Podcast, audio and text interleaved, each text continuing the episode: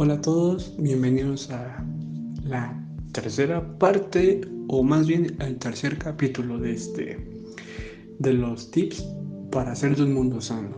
Y pues vamos a hablar de los siguientes tips que tenemos y creo que son muy importantes llevar a cabo para tener un mundo sano.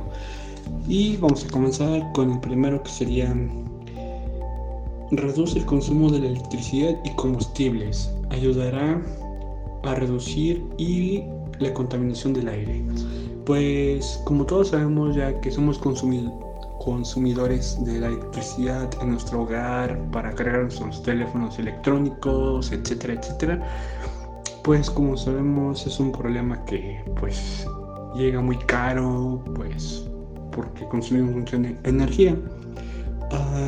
los combustibles Ah, pues los usamos diariamente en nuestros vehículos o en máquinas, por ejemplo, para cortar pasto, etcétera, etcétera.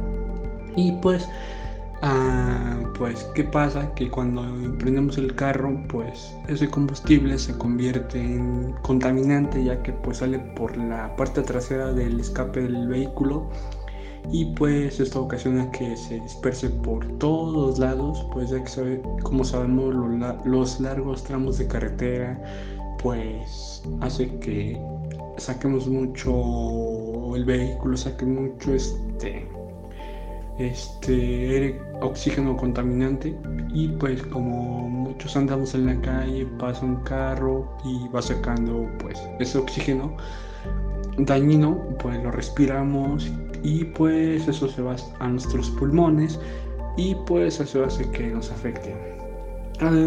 pues y el otro tip que es es conduce ecológicamente para ello arranque despacio y sin acelerar sube una marcha pues esto es relacionado con el tip hablado hace un momento pues hay que conducir para hay que conducir con precaución y despacio. ¿Para qué? Para evitar cualquier accidente automovilístico, ya sea en carretera donde, o sea donde nos dirijamos. Y el otro tip que se les habla es siempre que puedas caminar en, bici o usar el transporte público, así evitarás contribuir en la, con las emociones.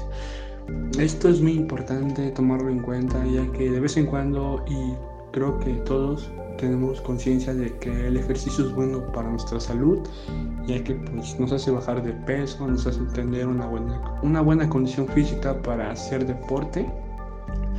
Y pues es bueno a veces también usar el transporte público para pues evitar la flojera de caminar o de tramos largos. Entonces pues esos son los tips que son muy importantes y que les recomiendo tomar en cuenta y pues eso sería todo en este, en este capítulo.